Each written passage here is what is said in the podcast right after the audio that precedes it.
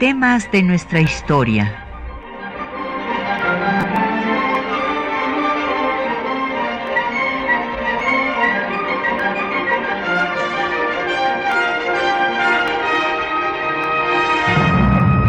Un espacio que difunde el conocimiento del pasado para comprender nuestro presente. Programa a cargo de la maestra Patricia Galeana. Muy buenos días. Pues como hemos venido haciendo en este mes, eh, pues hemos dedicado los programas a la Revolución Mexicana, este hito en nuestra historia, y hoy vamos a hablar de la participación de las mujeres en el proceso de la revolución. Le hemos este, puesto el título al programa de maestras a revolucionarias, porque siempre recordamos y reconocemos que ciertamente es fundamental a las soldaderas que alimentaron, eh, curaron, inclusive enterraban a los muertos y que también se unieron al ejército revolucionario y llegaron a tener eh, grados de coronelas, inclusive de generalas. Y eh, esto ha sido como un ícono de la Revolución Mexicana, pero se ha omitido. El trabajo, no se le ha dado el suficiente reconocimiento al trabajo de las maestras normalistas que fue fundamental porque ellas se convirtieron en la mayoría de la planta docente para la educación primaria y en el proceso, bueno, inclusive antes de que estallara la revolución, empezaron a escribir artículos en contra de Porfirio Díaz, eh, pidiendo su renuncia, fundaron periódicos, hicieron planes revolucionarios y se unieron a todos los diferentes grupos. Y por eso, pues el día de hoy vamos a dar el libro La Revolución de las Mujeres en México, editado por el Instituto Nacional de Estudios Históricos de las Revoluciones de México, en donde participan, es un libro colectivo, diversas colegas especialistas en el tema, como Gabriela Cano, Rosa María Valles, Enriqueta Tuñón y Lucía Melgar, por mencionar algunas de ellas. Pero antes de entrar en materia, bueno, primero les tengo que dar los teléfonos para que empiecen a hacer sus comentarios, sus preguntas. Son el 55 55 36 89 89 y 55 56 82 28 12 pero también eh, quiero dar respuesta a las llamadas del programa pasado que fue grabado, mandarle saludos a don Agustín Alcaraz, eh, fiel radioescucha de todos los viernes, y pues eh, anunciar que obtuvo el libro el señor Rodolfo Chávez. Acuérdense que el libro de la semana pasada fue de la caída de Madero al ascenso de Carranza. Y nos llegaron algunas preguntas. Eh, don Jorge eh, Mora pregunta que por qué hubo esta división de los grupos revolucionarios. Bueno, don Jorge, ya ve que la, separación se fue dando desde antes, desde el gobierno, cuando inicia el gobierno de Madero, eh, Zapata saca a las dos semanas de que Madero toma posesión, eh, saca el plan de Ayala, pues eh, que en el que es muy crítico de Madero, eh, porque considera que Madero lo ha traicionado, porque León de la Barra mandaba precisamente a Victoriano Huerta a perseguir a los zapatistas mientras Madero estaba negociando con ellos pero desde luego esto no era del conocimiento, vamos, no tuvo la responsabilidad Madero, aun cuando es cierto que en los tratados de Ciudad Juárez había aceptado que se iban a licenciar todas las tropas revolucionarias, porque acuérdense que él quería que se restableciera la paz lo antes posible y por esta razón es que hubo pues esta división desde el inicio del gobierno de Madero, por una parte eh, Zapata, y por otra, pues cuando cae Huerta, ha habido ya una separación también de Villa con Carranza, porque eh, Villa pues hizo una serie, por ejemplo, la, toma de Zacatecas, entre otras, eh, que Carranza no, no las había autorizado en la forma que Villa las hizo. Entonces, esto pues llevó a que hubiera ahí una escisión y entonces pues después se da la lucha eh, pues entre la Convención de Aguascalientes que se declara soberana y desconoce la jefatura de Carranza y desde luego por otra parte pues están los contrarrevolucionarios, ¿verdad? El sobrino de eh, Díaz, Félix Díaz, que también eh, sigue en pie de lucha, y hay otros personajes como Manuel Peláez, financiado por las compañías petroleras en contra de todas las medidas que estaba dando Carranza en el sentido de que se reglamentara lo que había empezado Madero, pues cuántos barriles de petróleo se sacaban y que se pagara impuestos por los mismos. Además de que la constitución de 17 va a declarar propiedad de la nación todos los eh, recursos que hay en el subsuelo. Y esto no lo van a aceptar las compañías petroleras. Entonces ahí Manuel Peláez eh, tendrá también otro movimiento armado y todo esto pues fue eh, ciertamente muy difícil, muy sangriento, fue la etapa, como dijimos, más larga de la revolución en la que más sangre se derramó. También nos habló eh, don Sergio, que ahorita no, no tengo claro su apellido, que él nos dice que por qué, don Sergio Ojeda, perdón, ya, eh, que por qué razón Estados Unidos, que había apoyado a Huerta, después eh, pues cambió de manera de pensar y reconoció finalmente a Carranza como gobierno de facto. Eh, don Sergio, lo que pasa es que también vino pues, el asesinato. Primero, claro que Henry Lane Wilson había estado el propio embajador pero era el embajador anterior a Woodrow Wilson, era el embajador nombrado por Taft, pero cuando viene el cambio de presidente llega Woodrow Wilson, pues va a retirar a Henry Lane Wilson por su intervención directa en el derrocamiento de eh, Madero. Y además, pues esto hay un documento que Sara, justo Sara Pérez, eh, la compañera, la esposa de Madero, va a entregar al consulado estadounidense responsabilizando a Henry Lane Wilson de no haber impedido el asesinato de Madero.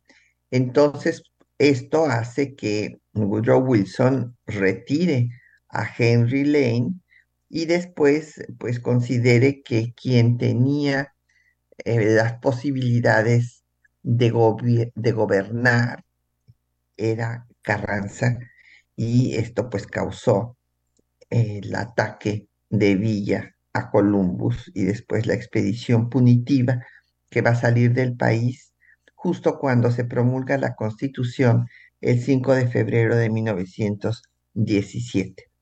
Por otra parte, nos llamó Citlali Leiva, eh, este, pues sorprendida por la militarización que hizo Huerta hasta de la Escuela Nacional Preparatoria y que cómo es posible que los padres no hubieran protestado. Pues sí, pero acuérdese, Citlali, que pues era una dictadura, o sea, ahí eh, Huerta pues ya había mandado matar a sus oponentes, entonces eh, pues la situación era difícil para los padres de los estudiantes de la Escuela Nacional Preparatoria que estuvieran inconformes con semejante militarización. Y don Efren Martínez nos pregunta que pues finalmente en qué consistía el plan de Guadalupe. Bueno, el plan de Guadalupe, don Efren, es el que va a hacer eh, Carranza con los eh, hombres que eran en ese momento un puñado de hombres que le acompañan, y él había sido autorizado por el Congreso de su estado de Coahuila, porque él era el gobernador, había sido autorizado para organizar un ejército y restablecer el orden constitucional. Entonces, en eso consiste el plan de Guadalupe. En él se designa a Carranza como el jefe del ejército constitucionalista que tiene pues como finalidad el restablecimiento del orden constitucional roto por la usurpación de Huerta y la farsa que llevó a cabo en, frente al Congreso, eh, pues llevando las renuncias que le había arrancado a Madero y a Pino Suárez y haciendo que las Curán eh, gobernara por 45 minutos para darle el poder a él y pues este, declarando que todo esto pues había era una farsa y había, se había roto el orden constitucional. Y por eso es que se llama el ejército constitucionalista. Bueno, pues ya se nos fue la, la primera parte del programa en las respuestas del programa pasado. Vamos a hacer una pausa para escuchar pues una de las eh, canciones más recordadas y más cantadas en la revolución, que es la Adelita con Amparo Ochoa. Eh, hay diversas versiones sobre el origen de esta eh, canción, de este corrido. Eh, se considera que se le dedicó a Adela Velarde, enfermera originaria de Ciudad Juárez, y que esta imagen de esta enfermera fue la que pues inspiró a este corrido. Eh, se eh, dice que Adelita pues atendía a los heridos villistas como parte de la brigada eh, de la Cruz y que se le dio el reconocimiento como veterana de guerra. sin embargo, no se sabe si la musicalización y demás se hizo en Sinaloa por el director de la banda Luis Reyes o por un teniente villista Antonio Gil del Río y eh, pues hay otras, eh, la familia del músico michoacano Guadalupe Barajas que también eh, reclama la autoría. Entonces, pues como ven, hay varias versiones de la delita y la vamos a escuchar en la voz de Amparo Ochoa.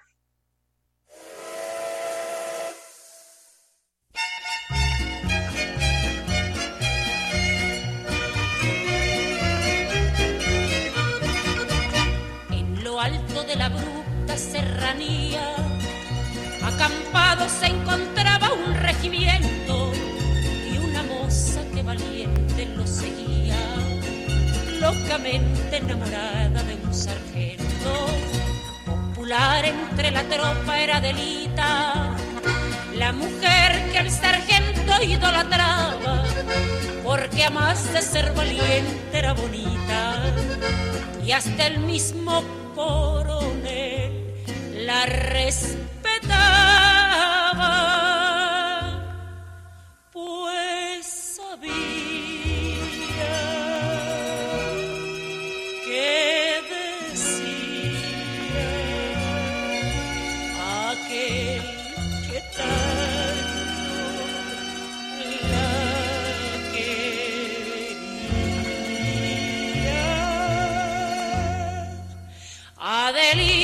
se llama la joven, a quien yo quiero y no puedo olvidar.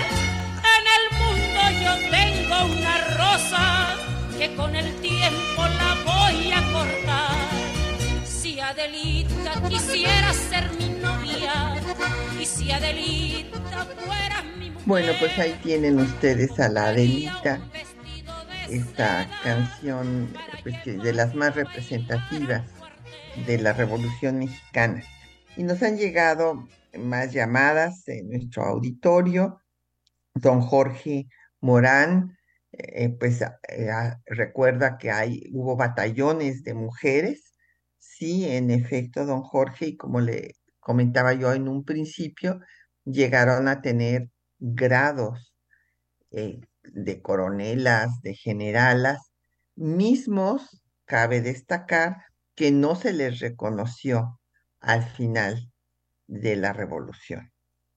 Y don Efren Martínez decía que por qué eh, las mujeres estaban en contra de Porfirio Díaz. Bueno, pues porque eh, estamos hablando de las mujeres que habían tenido acceso a la educación y que eran las maestras normalistas que tenían conciencia pues de que la dictadura había acabado con todas las libertades y empezaron a escribir en diversos periódicos, lo mismo en el de Filomeno Mata, el diario del hogar, y, que a fundar sus propios periódicos, como veremos ahorita, con Juana Belén Gutiérrez, que fundó Vesper. Entonces, eh, pues eh, creaban conciencia en sus alumnos también de eh, pues que tenía que acabar la dictadura. Y le mandamos saludos a don Agustín Alcaraz y a don Ángel Pérez. Y es eh, pues importante recordar que además de las soldaderas mujeres que merecen todo nuestro reconocimiento fueron las enfermeras, y ahora me quiero dedicar fundamentalmente a las maestras, porque estas estuvieron en todos los grupos, escribieron en diversos periódicos, como les acabo de mencionar, y también hicieron los eh, planes revolucionarios. Entonces, eh, pues del inicio eh, del proceso revolucionario, hay que recordar a quienes estuvieron ya participando en el Club Liberal Ponciano Arriaga, como fue el caso de Juana Belén Gutiérrez y de Elisa Acuña Rossetti, también de María Refugio Vélez, entre otras, y de Juana Belén. Gutiérrez hay que señalar que fue autodidacta, y además de escribir en el diario del hogar y en el hijo del aguizote, pues eh, se dedicaba a denunciar las condiciones infrahumanas en las que estaban trabajando los mineros. Ella era esposa de un minero y eh, por una pues eh, reportaje que hizo en de los mineros de la Esmeralda, fue encarcelada. Eh, fundó el Club Liberal Benito Juárez y eh, pues junto con Elisa Acuña y Refugio Vélez se afiliaron al Club Liberal Ponciano Arriaga y después Juana Belén y Elisa fundaron el semanario antiporfirista Vesper en Guanajuato con el lema Justicia y Libertad. lo publicaron en diferentes lugares, pero nace en Guanajuato. Eh, también en Violetas de la Náhuac escribe una carta Juana Belén Gutiérrez diciéndole al dictador que debe dejar el poder, y eh, se reclama fundamentalmente las libertades con las que ha acabado la dictadura. También fundó diferentes organizaciones de trabajadores con el título de Socialismo Mexicano Y hay que recordar que en estos años van a tener lugar, bueno, precisamente la huelga de mineros en Cananea, Sonora, en 1906, que eh, fue apoyada por todas las esposas de los mineros y que fue brutalmente reprimida. Inclusive se permitió que pasaran rangers de Estados Unidos, porque los dueños eran estadounidenses, a reprimir la huelga. Y otra huelga importantísima fue la de eh, Río Blanco, en donde fueron varias fábricas de hilados que se unieron, que se pusieron en huelga, la de Santa Rosa, de Nogales, y ahí destacaron mujeres como lideresas. Hay que recordar a Isabel Díaz de Pensamiento o a Lucrecia Toris, que le llamaban la Virgen Roja. Y bueno, eh, pues Juana Belén después eh, se unió a los clubes antireleccionistas, eh, organizó el club Amigas del Pueblo, en donde también participó otra maestra muy distinguida, Dolores Jiménez y Muro, y finalmente Juana Belén se va con los zapatistas y va a colaborar pues para la redacción del plan de Ayala y va a recibir el grado de coronela del regimiento Victoria. Y ya después de la muerte de Carranza, regresará a la Ciudad de México y será inspectora de escuelas primarias. El caso de Elisa Acuña Rossetti, ella era originaria de Hidalgo, eh, también eh, fue maestra y se unió al Club Liberal Ponciano Arriaga y escribe en diferentes periódicos, en el Excelsior de Veracruz, en donde combate a Porfirio Díaz, en Vesper, y también eh, pues saca un, firma un manifiesto en contra de Porfirio Díaz de los clubes liberales, por lo cual es encarcelada. Y ahí en la cárcel es donde conoce, esto sucede antes de que este, se funde Vesper, ahí es donde conoce a Juana Belén. También eh, participa en la redacción del periódico socialista Fiat Luz y va a estar en San Antonio, en donde también se publicará Vesper. Después es integrante del Partido Liberal Mexicano, que hay que recordar que en su programa va, eh, que es el programa magonista, se va a reconocer, se va a poner en los puntos a eh, pues establecer, a cambiar, que se debe reconocer el trabajo doméstico. Eh, Ricardo Flores Magón siempre les hizo ver a las mujeres que pues la cadena, así lo dijo textualmente, no reconoce sexos y que si el hombre era esclavo, la mujer también lo era.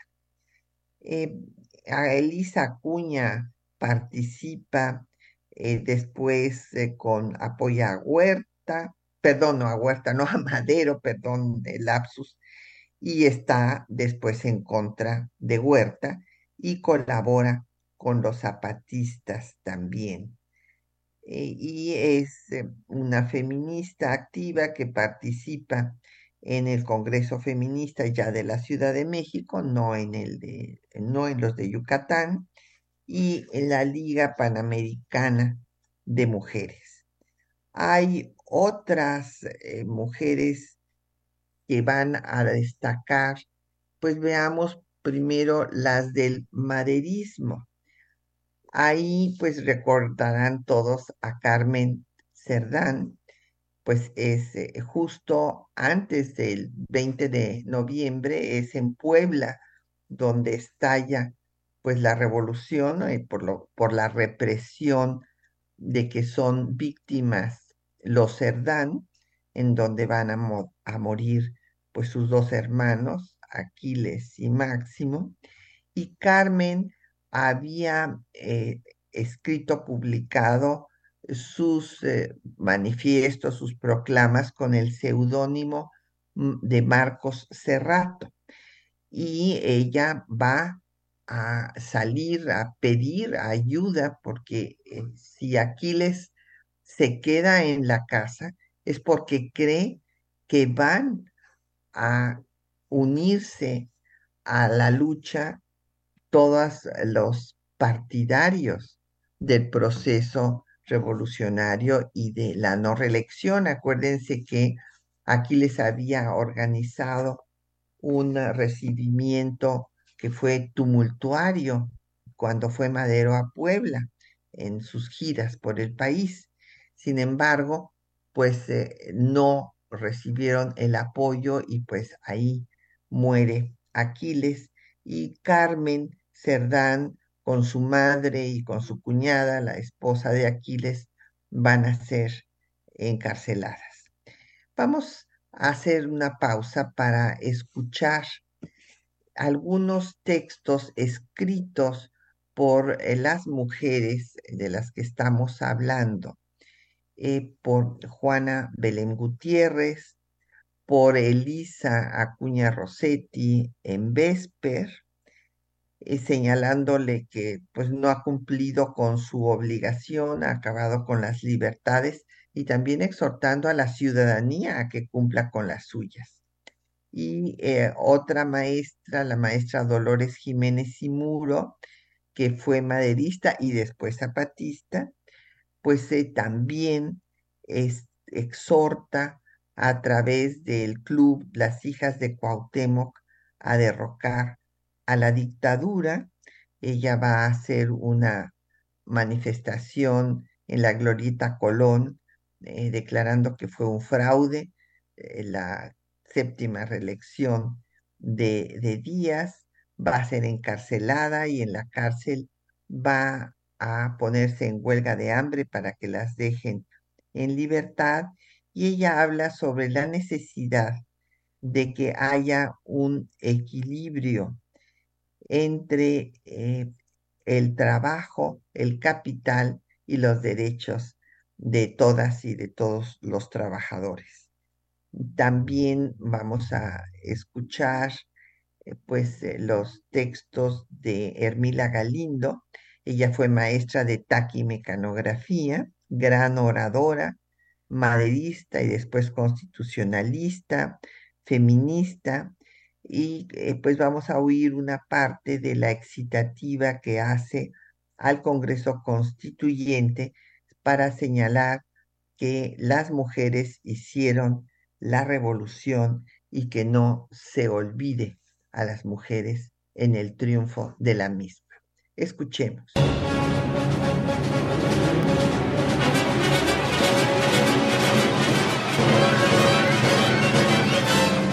A finales del siglo XIX y principios del XX, las mujeres empezaron a organizar clubes políticos contra la dictadura porfirista.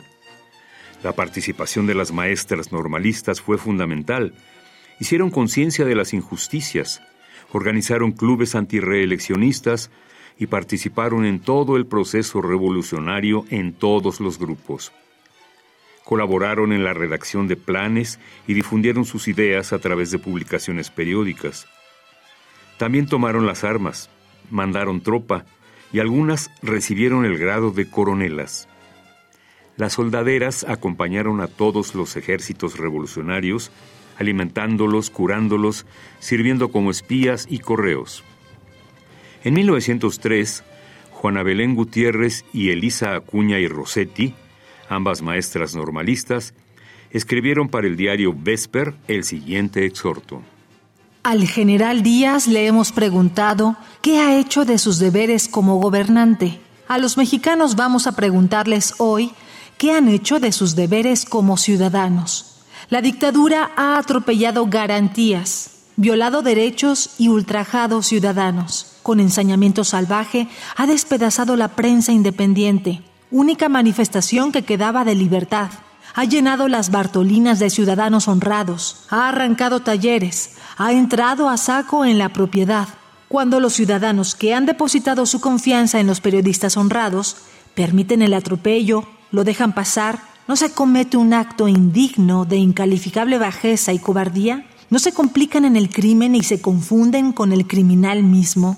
Porque sois incapaces de defender a vuestros conciudadanos, por eso lo hacemos nosotras. Porque sois incapaces de defender vuestra libertad, por eso hemos venido a defenderla para nuestros hijos. Dolores Jiménez y Muro, también maestra normalista y revolucionaria, que participó en las filas maderista y zapatista, fue fundadora del Club Femenil Antireeleccionista Hijas de Cuauhtémoc, redactora de los prólogos del Plan Político y Social proclamado en Tacubaya y del Plan de Ayala. Por sus acciones fue aprehendida durante el gobierno de León de la Barra. El 3 de marzo de 1914 escribió una carta desde la prisión dirigida al general Aureliano Blanquet. Escuchemos. El movimiento revolucionario que nos preocupa no es más que el brazo armado de las aspiraciones y propósitos de una inmensa colectividad que constituye la mayoría de la nación mexicana, que ha resuelto efectuar reivindicaciones que le son debidas así como establecer leyes que garanticen la equidad entre el capital y el trabajo con los derechos de todos. En su primer periodo tuvo como caudillo a Madero porque su palabra fue como el eco de las ideas y de los sentimientos del pueblo que le aclamaba como un apóstol. Hoy es en contra del gobierno del general Huerta, porque ve en él un obstáculo para el establecimiento de sus doctrinas que cese el obstáculo y la revolución concluirá. El pueblo, para quien han sido instituidas las leyes y las autoridades, tiene el derecho de formar, derogar, reformar las primeras y de elegir o de poner a las segundas cuando haya motivo para ello, sin efusión de sangre, sin perjuicio para nadie. Hermila Galindo, maestra normalista, secretaria particular de Venustiano Carranza y firme defensora de los derechos de las mujeres, reivindicó el papel de las mujeres en la revolución y promovió el voto femenino en el constituyente de 1916. Escuchemos. La mujer mexicana que se preocupa por cuanto atañe a la patria, que no ha sido indiferente al curso del movimiento revolucionario, aportando su contingente en diversas formas, palpita en estos momentos con el mismo entusiasmo de los miembros de este honorable Congreso. La nación y el mundo entero están pendientes de vuestras labores, señores diputados, y yo espero de ese nuevo código que estará confiado a vuestro patriotismo y equidad como representantes populares, para que la mujer mexicana que no se ha excluido en la parte activa revolucionaria, no se le excluya en la parte política y que por lo tanto alcance de la nueva situación derechos siquiera incipientes que la pongan en la senda de su dignificación.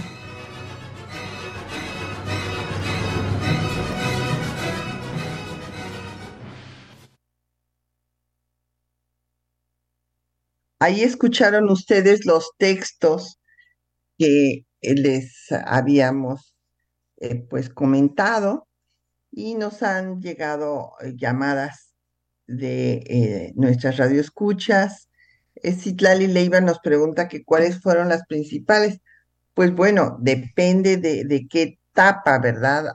ya mencioné en el caso de Juana Belén Gutiérrez, y Elisa Cuña Rossetti pues están desde los antecedentes, empiezan a escribir en los periódicos pues más combativos en contra de Porfirio Díaz, en el Diario del Hogar, en el Hijo del Aguizote, y después fundan su propio periódico y van a estar eh, pues tanto con los clubes antireelecciones. Bueno, primero con el Club Ponciano Arriaga, luego con el Partido Liberal Magonista, después pues van a también a apoyar, eh, ¿se acuerdan ustedes que hay una escisión, eh, pues ya cuando viene el levantamiento armado, primero Madero no está de acuerdo con los movimientos que hacen los magonistas, ahí hay una separación,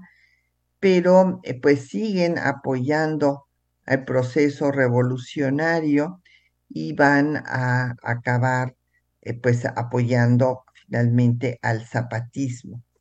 Y en cuanto a las maderistas, pues ya había yo mencionado a Carmen Cerdán, eh, que eh, pues inicia con ella, con la represión en Puebla, eh, pues ya el proceso al que había convocado el propio Madero para el 20 de noviembre, y la propia esposa de Madero, pues hace un papel muy digno, déjenme decirles que fue, fue, fue pues él este, se burlaban de ella en la prensa, le decían el zarape de Madero, porque se quedó acompañarlo cuando estaba en prisión, antes de que lo ejecutaran, que lo asesinaran más bien, y ella eh, pues eh, trabajó en la Cruz Blanca Neutral y como les decía yo, fue a llevar un documento al consulado estadounidense responsabilizando a Henry Lane Wilson eh, que habría podido evitar el asesinato de eh, Madero y de Pino Suárez. O después se va a asilar en Cuba y recibirá una pensión eh, del gobierno de Carranza. Otra mujer que destaca dentro de las filas maderistas es María Arias Bernal, ella también era una maestra, participó en las campañas eh, de alfabetización, fue secretaria privada de Sara Pérez y con Elena Arismendi eh, trabajaron en la Cruz Blanca Neutral. Y después de que Madero fue asesinado, fundó el Club Femenil Lealtad y se manifestaba en la tumba de Madero en el Panteón francés en contra de Huerta. Eh, y esto lo hacía una vez a la semana y por esta razón fue encarcelada en varias ocasiones. Y cuando llega Obregón y toma la Ciudad de México, ya después de que pues logran derrotar a Huerta, pues entonces eh, le da Obregón su pistola, eh, pues en reconocimiento a la maestra eh, Arias Bernal por pues todo lo que había hecho y lo que había, como había denunciado, el asesinato perpetrado por Huerta. Y con esto también en la prensa se mofan de ella diciéndole María Pistolas. En fin, es eh, algo pues injusto para estas mujeres que también estaban arriesgando su vida por defender al proceso revolucionario y ella, pasada ya el movimiento armado, dirigió la escuela normal para maestras. Otra eh, maestra que estuvo con el maderismo y después también con el zapatismo fue Eulalia Guzmán, originaria de Zacatecas. Ella era eh, pues maestra normalista, pero también fue arqueóloga e historiadora y eh, se unió al grupo Admiradoras de Juárez para eh, pues luchar por el antireeleccionismo. Eh, después, cuando está preso Madero, antes de que eh, le aplique la ley fuga Huerta, trata de ver al propio Huerta para pedirle que no asesinen, que no maten a Madero. Desde luego no la recibe, pero después acompañó a doña Sara Pérez a recoger los, los restos de Madero y finalmente va a darle municiones a los zapatistas para que sigan en pie de lucha. Eh, fundó un grupo masón, eh, Rosa Cruz, el grupo Anáhuac, y eh, pues después fue maestra de la Escuela de Altos Estudios, después Facultad de Filosofía y Letras, y con otras maestras constituyeron la primera organización de universitarias en México, o que actualmente es la Federación Mexicana de Mujeres Universitarias. Eh, pues vamos a hacer una pausa para escuchar un poco de música y como muy bien dice eh, doña Viviana Cruz, pues no han recibido estas mujeres el reconocimiento que merecieron, inclusive como les digo, no se les reconoció sus grados y en efecto muchas de ellas murieron en la pobreza. Escuchemos ahora otra canción de la revolución, es La Valentina. Eh, su autor es eh, desconocido, eh, se empezó a cantar entre 1914 y 15 en homenaje a la revolucionaria María Valentina de Jesús Ramírez Avitia, que era de Durango y que combatió en la tropa del general Ramón Iturbe. Fue maderista y después constitucionalista y eh, finalmente, pasada la revolución, fue eh, trabajadora doméstica y murió pidiendo literalmente limosna en, en Abolato, Sinaloa.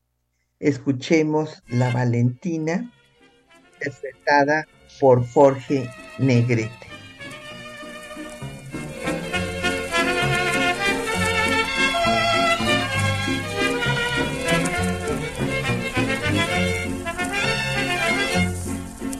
Una pasión me domina y es la que me hizo venir. Valentina, Valentina, yo te quisiera decir. Dicen que por tus amores la vida me han de quitar. No le hace que sean muy hombres, yo también me sé pelear.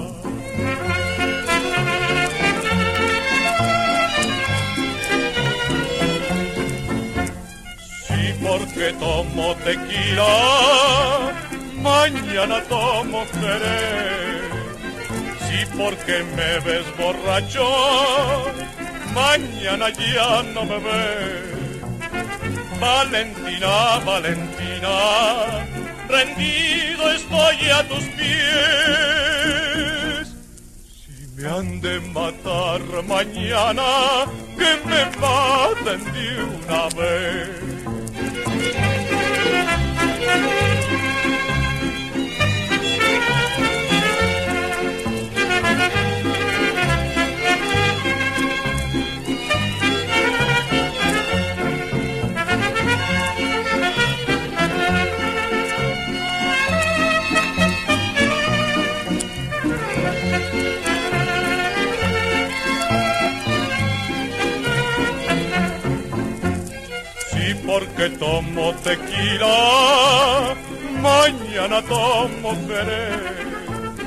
Si porque me ves borracho, mañana ya no me ves.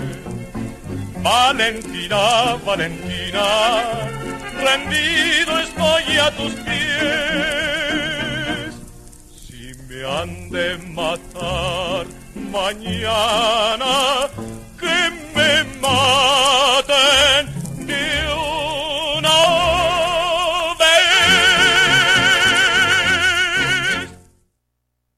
Bueno, pues ahí escucharon la Valentina, nada menos que interpretada eh, por la magnífica voz de Jorge Negrete. Y nos han llegado más llamadas. Eh, Patricia López, que ya se ganó el libro, por cierto, lo aviso, es este libro de la Revolución de las Mujeres.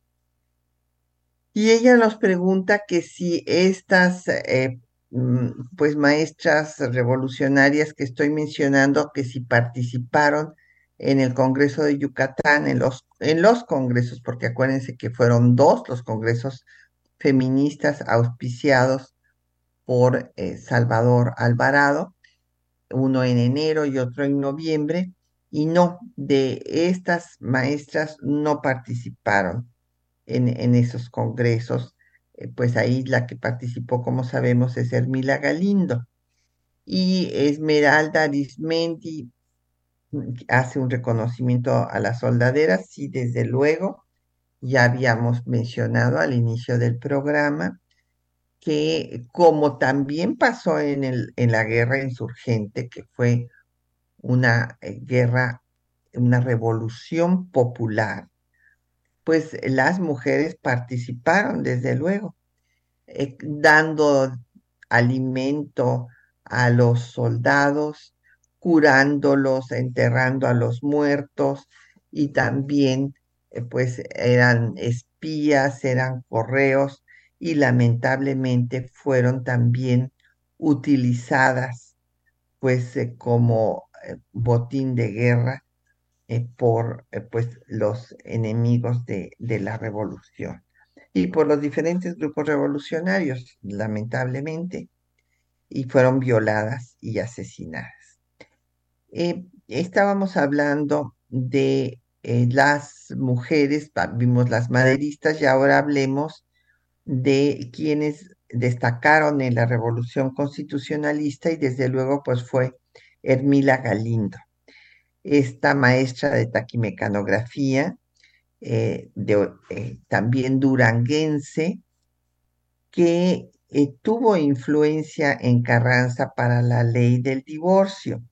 Aquí ha habido una gran discusión entre las colegas que se dedican a estudiar el tema, señalando que lo que pasaba era que los hombres se querían deshacer de sus esposas y casarse con muchachitas de 18 años y que por eso apoyaron la ley del divorcio.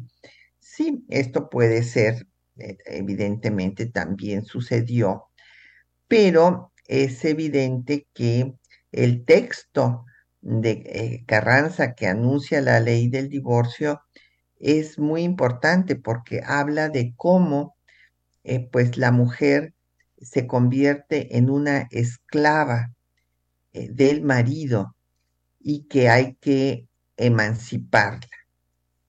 Y Hermila Galindo pues va a participar, como sabemos, desde antes de unirse a Carranza, pues transcribiendo en taquigrafía eh, los discursos en contra de Porfirio Díaz, así es como ingresa ella en la política, funda el Club Admiradoras de Juárez, que va a tener también capítulos en Veracruz, en Tabasco, Campeche y Yucatán.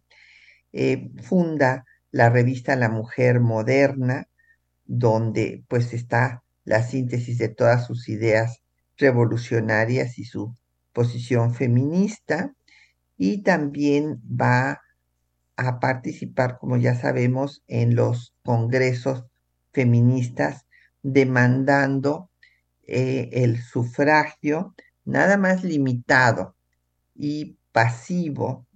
Eh, primero pide nada más el activo y no el pasivo, luego ya piden, ella pide activo y pasivo frente al Congreso y va a tener una labor muy importante porque va a ser la redactora de la doctrina Carranza, eh, la unión indolatina que, que se quería hacer en contra de la doctrina Monroe de Estados Unidos, que se consideraba una doctrina injerencista.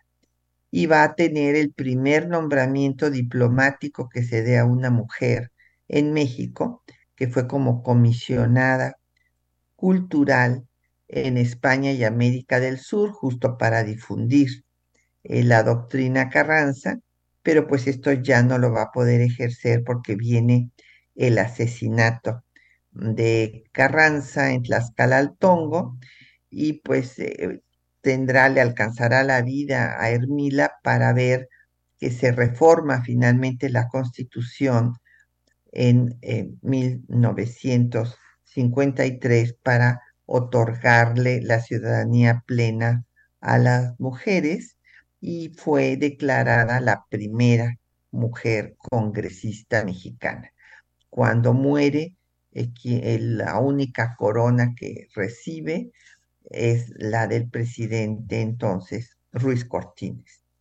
Y hay otras mujeres que destacan en los estados, como Elvia Carrillo Puerto, que había sido formada por la maestra Rita Cetina y que fue una militante antireeleccionista, se une al Partido Socialista del Sureste, presidido por su hermano Felipe Carrillo Puerto, participa en congresos feministas y es electa diputada, pero eh, pues como viene el asesinato de su hermano, no puede ejercer su cargo.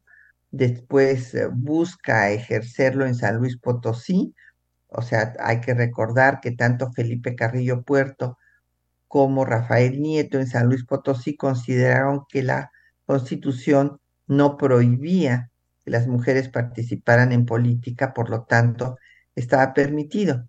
Sin embargo, en San Luis Potosí también se va a derogar esta medida por el temor a que eh, lo mismo que pasó en el Congreso Constituyente, a que las mujeres manejadas por el clero, por la Iglesia Católica, voten por eh, candidatos de oposición al eh, PNR, al Partido Nacional de la Revolución, que va a ser fundado posteriormente por Calles.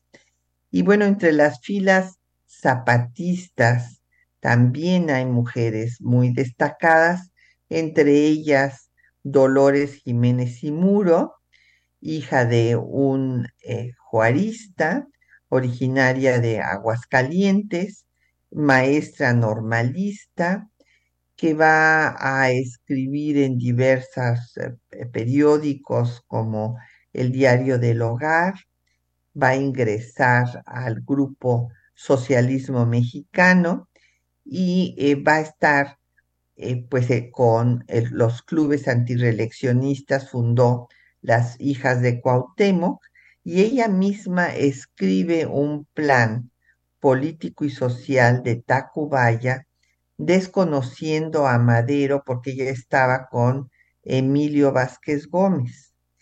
Y después de esto, pues se va a ir con los zapatistas y participa en la redacción del el prólogo al plan de Ayala. Entre sus ideas, ya vieron ustedes, está el lograr este equilibrio, equidad entre el capital, el trabajo y los derechos de todos.